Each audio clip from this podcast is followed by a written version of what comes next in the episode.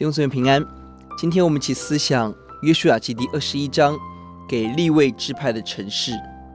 一到二节是立位支派请求约书亚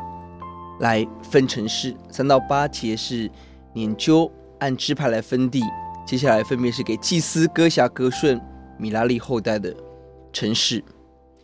这一章我们看到前面十二支派已经分到地了，逃城也分被分别出来，而在这里第二节。在迦南地的示罗对他们说：“有人说，从前耶和华借着摩西吩咐给我们的诚意居住，并诚意的郊野可以牧养我们的牲畜。”约书亚在分地当中忘记忽略了这群利未人，以至于利未人主动来请求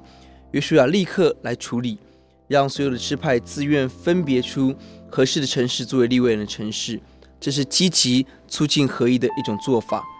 他们所做是按着摩西的。律法而行，完成神的律法，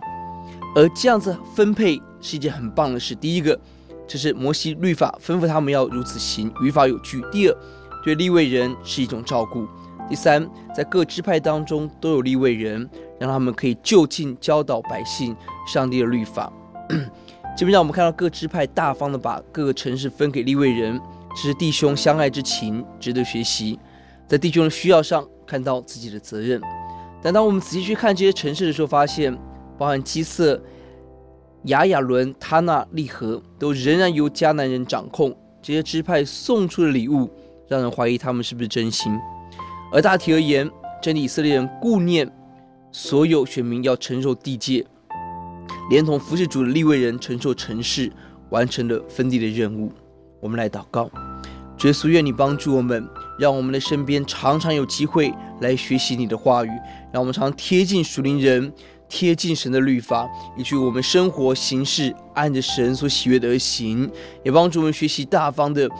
分别出我们所有的祝福人，给人恩典。谢谢主，听我们的祷告，奉耶稣的名，阿门。